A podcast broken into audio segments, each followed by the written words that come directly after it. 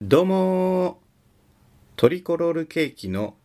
神田川淫乱戦争今田ですトリコロールケーキの猫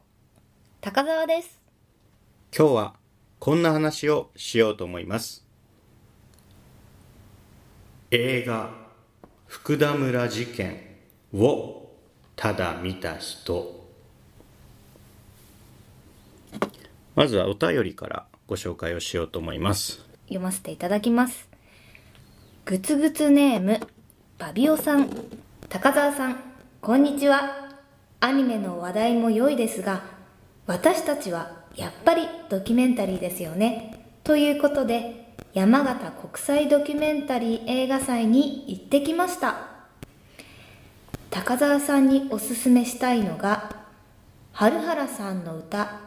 や「恵子目を澄ませて」の編集をされていた大川恵子さんの監督作「オアシス」です港区の高架下を男女2人が自転車を走らせ取り壊される建物花や草木セミの羽化などの風景を一枚一枚写真に収めていきますそれらの写真から着想を得て最終的に女性が一枚の絵を完成させるという内容です大川さんが編集を手掛けた映画のような緩やかな時間の流れ方とくすっと笑える男女2人の掛け合いが印象的でした映像が美しく音も良かったですかっこ本作の録音技師も出演しており彼のフィールドレコーディングの映像も挿入されます機会があれば高澤さんにもオアシスを見てほしいですそして山形国際ドキュメンタリー映画祭にも遊びに行ってみてほしいです交流会などもあり観客と監督の距離が近いのも映画祭の魅力です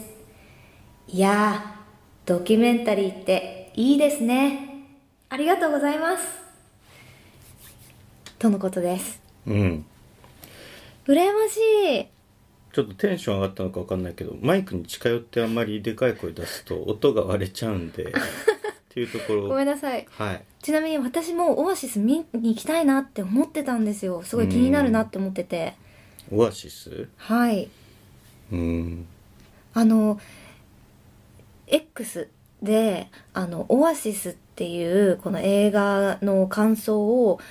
あの結構散見されたんですよ私のタイムライン上でであ今あの韓国映画の「オアシス」って映画あるのでなんかどこかでリバイバルがやってるのかなって思ってたんですけどそれがどうやらあの山形国際ドキュメンタリー映画祭のあのこの映画だっていうことに後から分かってあこんなのあったんだって思って気になってたところですうんバビオさん、ありがとうございます僕はやっぱドキュメンタリーというと森達也の印象が強くて、うんでまあそんな森達也がドキュメンタリーじゃなくて初めて劇映画を撮ったはい福田村事件という映画を撮ったんでそれを見に行ったんですよそれの話をしよようと思ってたんですけど、はいそんなにドキュメンタリードキュメンタリーっていうならまあそれをやってもらっても構わないですけどねあー最近劇場でドキュメンタリー映画を見たりもししましたというのは置いといて私もドキュメンタリーが好きになったきっかけは森達也監督だったのであの彼が初めて撮る劇映画っていうのがすごくどんなものなのかなっていうのが気になっているところでうん、まだ見れてないんで、うんまあ、まずは今田さんどうだったのかなっていうのも伺いたいなと思っているとこあろですまだ見てないんだそうなんですあのお友達と11月に見ようねっていう約束をしてるのでまだ見てないです、うん一応でもあれってさ関東大震災、はい関東大地震の時に起きた事件を元とした、まあ、ドキュメンタリーじゃないんだけど実際にあった話を元とした劇映画だよね。はいで関東大震災から100年後だったじゃない今年、うんでそのタイミングで確か公開が始まったんだよねそうですねそうだからその時にぜひやっぱり劇場で見てほしかったっていうのは僕としてはありますねああそうですね本当にあったことだから、うんこれは一応じゃあね公式サイトから福田村事件の、まあ、除雪って書いてありますねだからイントロはいここを読ませていただきます1923年9月1日11時58分関東大地震が発生したそのわずか5日後の9月6日のこと千葉県東葛飾郡福田村に住む自警団を含む100人以上の村人たちにより利根川沿いで香川から訪れた薬売りの行商団15人のうち幼児や妊婦を含む9人が殺された行商団は讃岐弁で話していたことで朝鮮人と疑われ殺害されたのだ逮捕されたのは自警団員8人逮捕者は実刑になったものの大正天皇の死去に関連する恩赦ですぐに釈放されたこれが100年の間歴史の闇に葬られていた福田村事件だ行き交う情報に惑わされ生存への不安や恐怖に煽られた時集団心理は加速し群衆は暴走するこれは単なる過去の事件では終われない今を生きる私たちの物語はいこれ実際あったんですよはい15人殺されてねうん妊婦もいらっしゃったんでまあ15人なのか14人なのか16人なのかっていうカウントは変わるらしいですけどはいはいこれも見てきまして立川のねでもねシネマシティではやってなかったのシネマシティっていう大きいシネコンはいではやってなくて、あの木のシネマっていう小さいミニシアターっぽいとこ確かにそんなあるんですねありますあ高島屋の上のとこにはいでもこれヒットしてるらしいねそうですね、あの監督の森さんもいろいろなメディアに出演されてでまもすしねそうだね、嫌そうにねなんか語りたくないみたいなそうそう表情で出てますよねそれが結構私的にはちょっとあんまり言い方あれですけどエンターテインメントで、うんまた森さんの直接の声が聞けるのはいいなと思ってます森吉森私はドキュメンタリー森さんの作るドキュメンタリーや書かれる本も好きですけどやっぱ森さんがしゃべあの嫌す嫌そうにっていうかうん矛盾を抱えながら喋っているっていうところがうんいいところだなと思って、やっぱ今回ねその森達也の初めての劇映画っていう触れ込みで見に行ってるわけだからやっぱはりい僕は。で見終わった時にっていうかまあ見ながら一番何を感じたかっていうと森達也出るべきだねうんっていうのはうんどうしてもやっぱり思いました。はい森達也の映画って森達也自身がやっぱり被写体として必ずいたからはいいないことがちょっと不思議な感じうんでドキュメンタリーっぽいねショットはなかったねああやっぱり初めてだからこそかなりかっちり劇映画にしに行ったのかもしれないです、うんまあ確かにそのセットを大掛かりには組んだりとかじゃなくてあのー手持ちでねはいナチュラルに撮ってはいるんだけど、もう作りとしてはもうしっかり劇映画だしこれもしかしたら荒井春彦とかまあその人たちの脚本がかなりやってたのかもしれないですうん現実にあった事件とはいえもちろんそれは資料にもなかったであろう物語がいっぱい書かれるわけようん人間関係とか人間関係とかが書かれるわけで、どうしてもやっぱ実際にあった事件っていうのが頭にあるからその実際にはなかったであろう部分が書かれる時に関係あるこれって思っちゃうのうねん僕は。関係あるあろうがなかろうがいいんだけど物語だから、はいどうだっていいんだけどまあ東出な のよ気になるのは。東出が出てたんだけど、はい東出映画でもあるんですけどねあのね東出がモテるのねはあうんでそのモテ方がやっぱりすごくて東出って他の映画でもそうだったんだけど、はいあの人妻に恋しがちよねで人妻からモテもしがちよねうん僕の記憶の中ではあのなんだっけ古書店ビブリア古書道古書道はいもうあれも確か人妻の家宝となんか許されぬ恋をしてた しあとあの黒沢清のスパイの妻あそうスパイの妻はいそれもなんかね人妻と恋をしてたのよあら青い湯だっけなちょっと詳しく忘れちゃったんですけどあれなんでなんだろうね東出くんってやっぱ絶対モテる何かがあるのかな近畿おかし顔顔が東出本人がどうかはさておきはい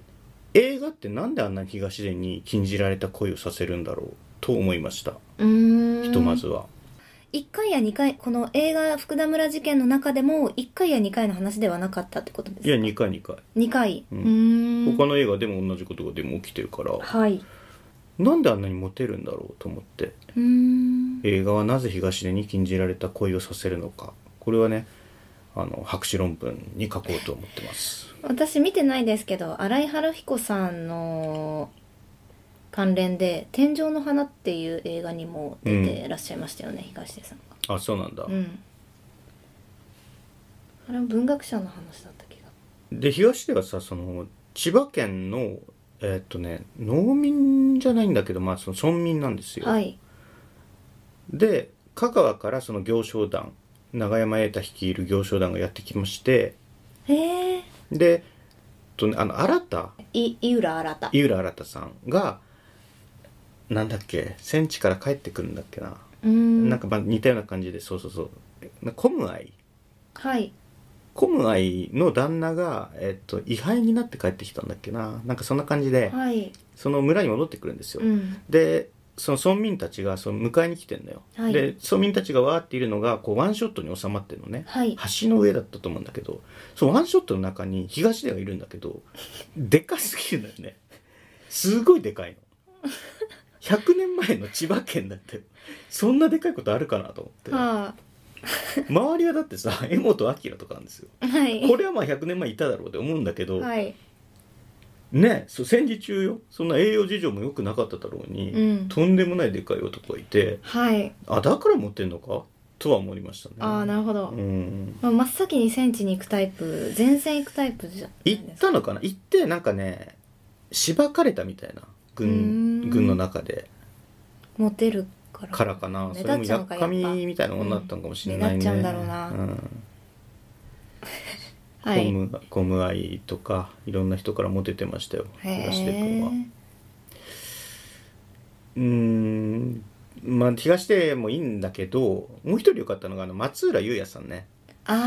うあ、ん、松浦優也さん良くてはいいいですよね、うん好きですで松浦優也と東出があの日本家屋で取っ組み合いするシーンがあるおのよー畳の上で見たいこれはね大変エキサイティングでしたへえで松浦優也その後にねあの柄本明と親子なんだけどほえここの演技バトルねこれも非常にわーそう東出とは肉弾戦のバトルは柄い本明とは演技のバトル、うんうんうんうん松浦優也映画でもありましたね出すから出すからあの キャスト本当に豪華ですよね豪華豪華豪華というか私がこの人のお芝居見たいなっていう人ばっかり出てるなと思います、あとやっぱこの映画見た時に見た人の記憶に残るのは水道橋博士なんだけおおどはいさっき言ったあの村のね虐殺する側のやつら、うん集団心理の暴走によって、えーっと香川県民香川県の行商団を殺しちゃう人たちはいのなんかこうリーダーみたいのが水道橋博士なんだよ、はいここってさあれなのよねだから汚れ役なのようんすごい印象悪いはい役だ役なんだけど、はいこれって通常の俳優さん基本やりたがらないというか事務所がやらせないと思うんだよねまあ、イメージがねイメージが悪くなっちゃうから悪役のイメージになったりもしますそよねこを博士がやってるのはだから正しいキャスティングだと思うの、うん博士俳優じゃないじゃんはいで汚れ役としてすごい名誉あることじゃんそれってはいで博士は小さい当時の日本人の感じなのよ、うんこの映画ねピエール滝も出てんのおおそのさザ悪者って感じの集団心理で暴走するリーダーってピエール滝が結構似つかわしいイメージあんじゃんそうですねピエール滝でかすぎんのよ やっぱりあの千葉の片隅の村にあんなでかい男がいてしかも悪人だったら圧倒的すぎちゃうのね確かに博士のような小兵でしかも博士芸人だっていうのがすごいバシッとキャスティングが決まってた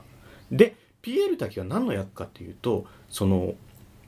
新聞社のなんかデスクみたいな役なのよはあ新聞社の要するに偉い人はいこの記事を書けこの記事は書くなって言う人うんだから権力者なのねうんそこにピエール滝っていうだからこれもこれでいいんだよね確かにその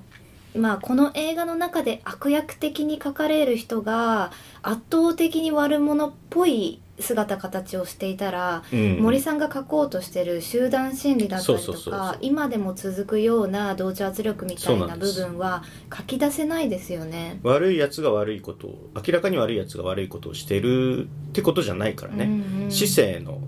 僕とか高澤さんももしかしたら人は辞めてしまうことが集団心理の中で起こるかもしれないってことを森たちは描きたかったわけだから、はいうん、そういうことですねう、んうん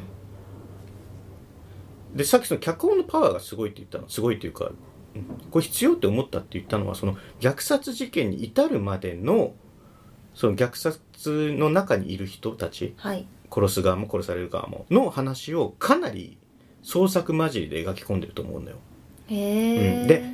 それはさあの結構ねあの色恋が多くてなんか女房寝取られたとかそこにまあ東でも絡んでくるんだけどあーまあ、分かりやなるすいし説得力もあるんだけどそれはそれでいいのかなとは思ったけどね、まあ、じゃあ別の何がいいかっていうのも分かんないんだけど、まあ、それでいいと思うんだけどだからほどまあえっと、人物造形を描いたりとかするのにそう色濃い要素が強かったってことですか人間印か象裏の人間関係印か象としてはねそうそうそううーんだ結構ね日本映画っぽいかつての分かんないこれ荒井晴彦がいるからそう先入観で思ってるのかもしれないけどちなみに何分くらいでしたかこの映画はあちょっと長かったい130分ぐらいかな、おうお、ん気になるなあ早く見たいなまあまあまあ、えーキャッチーな部分はキャッチーだしすごく分かりやすい映画だと思います、はい難しいことはないですいやーでもあでもち違うのか、うん劇映画だからやっぱ森さん出てほしかったなとそかうなのよね森達也だってドキュメンタリー映画監督になる前は俳優だったわけだからそうですね僕大最学初に時代神田川インラン戦争って言いましたけど、いこれは森達也が俳優として出てる作品です、うんうん黒沢清が監督してます、うんはいあのーカメラを持って立ち尽くしてるとかでもいいか うなんこのそっかカメラ多分あれだカメラ持ってないと映れないんだ森さんは、うんうん、 よくさプロカメラマンってさカメラ抱えてたら 100m 選手より速く走れるっていうじゃんそうなんですね確かプロ根性ではいだから森達也もそのカメラを持ってたらスクリーンの中に入れるけどこの福田村事件ってさカメラ多分ない時代だから、うん手持ちの、うんだからか丸腰では入れないんだ、あー題材的に自分が出れなかったんだあーはーはーなるほどね、はいうんじゃあたとえジャーナリストっていう役でもちょっと難しかったんでしょうね難しいねうん、うんそこだって恥じらいあるでしょジャーナリスト役絶対やんないようん、やりたくないとや思う、りたくないと思うねそこやっぱねかなり分かりやすくしてたねあの女性の新聞記者出てくるんですけど、まはいあ、そういう映画もありましたよね、愛新聞記者、うんこの女性新聞記者がねあのこの事件は隠蔽しちゃいけないから私は絶対書きますって言うのよはいちょっと説明ややこしいけどねピエール滝がそのこの調整人虐殺の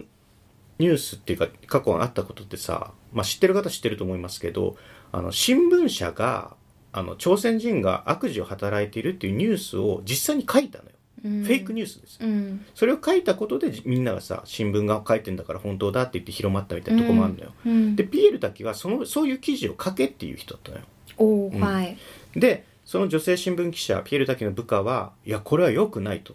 日本人が殺してるこのことをやっぱり記事に私は書くとうん言ってたわけでかなり正義感として描いてるんですよね、うんその女性記者が正義感を持ってるっていううんだから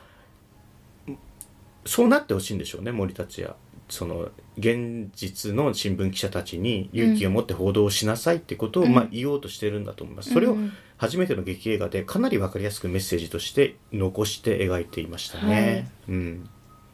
だからちょっと真顔になれるかもね森達也ドキュメンタリー映画じゃなくて劇映画だからっていうことでより真顔に例えばドキュメンタリー映画の中で森達也ってさ直接戦争は良くないとか言わないタイプじゃそんうですねこういろいろむしろこ押し黙っちゃっうた押りしとか黙ることで何かうん裏のメッセージみたいのを打ち出す人じゃない、うんうんでも劇映画だったら面と向かって戦争は良くないって言えるんじゃないかなと思うんだよね、うんうん森達也が、はいそういう意味で森達也が劇映画を撮るっていうのはやっぱり意味のあることだと思います確かになバあのバビオさんとはちょっと意見食い違うかもしれないですけどねバビオさんどうでしょうねご覧になったかな えでもだってこれみんな言ったドキュメンタリーじゃないんだもんえでも森達也の劇映画って気にならないから、まあ、えそれは置いといてえっと何かい何を言おうとしたんだっけなあそうこの今今野さんがおっしゃったように劇の中だったらストレートに言うことができるっていうあストレートに言うことができるっていうのが今ひ今割とこのこれヒットしてるし私11月に見ようとしてるんでかなりロングランしてると思うんですけど割とあの広まりやすいのかなとも思いました森さんが一人一人でドキュメンタリーを撮るよりもこうして劇映画としてかっちり提示した方が広まりやすいのかなとも思いましそた、うだねで個人この映画の宣伝のために例えばラジオに出た時とかはうんまた孫つくというか、っていうのもいいなと思い ましたあとそういえば別の問題としてさドキュメンタリーって結構やっぱり手持ちで撮るじゃない、うん手持ちカメラではいでこのシネコンとかでっかいスクリーンで手持ちだとあの気持ち悪くなる人多いんだよねはい結構手ぶれで、うんだからシネコンでやるときはやっぱり据え置きのカメラで撮ったフィクションの方がいいうんかもね、うんあとやっぱりキャストもいいろんな方が出てらっしゃるからじゃあ見ようってそういう意味で見ようって思う方も多いんじゃないかなと思いますそうだねいろいろ出てたよ、うん瑛太さん出てるなら間違いないとかそういうことコムが入れてるなら間違いないとかうんうんうね、ん加藤慎介さんこの人よよかった加藤慎介さん、面白い役でしたよ、うんへえあこの豊原なんていうんだっけ康康介介ささんんはいもうよかった、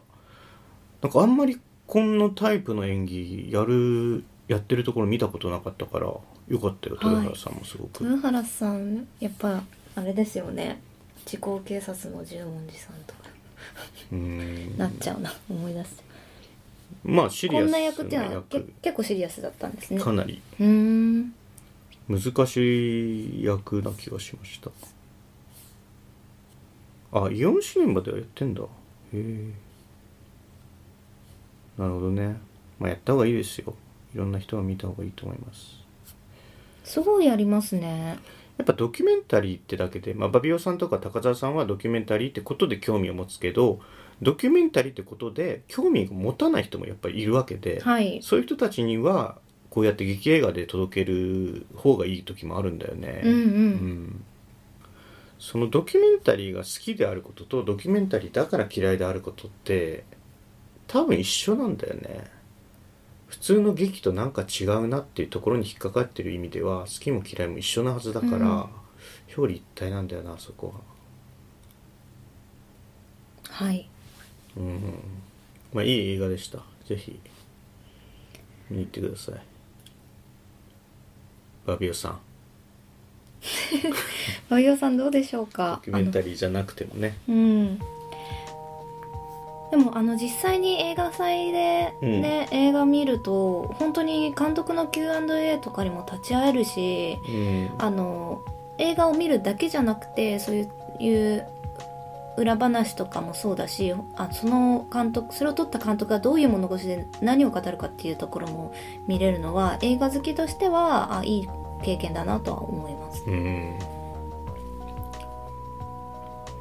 あとバビオさんお便りの最初の方で高田さんにしか挨拶してなかったの僕見逃してませんから ねやっぱアニメの話ばっかりしていやでもラジオポトフにお便り送ってくれるんじゃないんですか隠し僕犯もいじゃなまいですすけどか。ねありがとうございあまりすが。とうございますバビオさんにはねまた例によって番組特製ステッカーの印刷券を差し上げます後日メールでまたご連絡を差し上げますのでご対応くださいはい、ありがとうございますバビオさんありがとうございました。ありがまとうござたいましたお便りお待ちしています。はいありがとうございました。あざした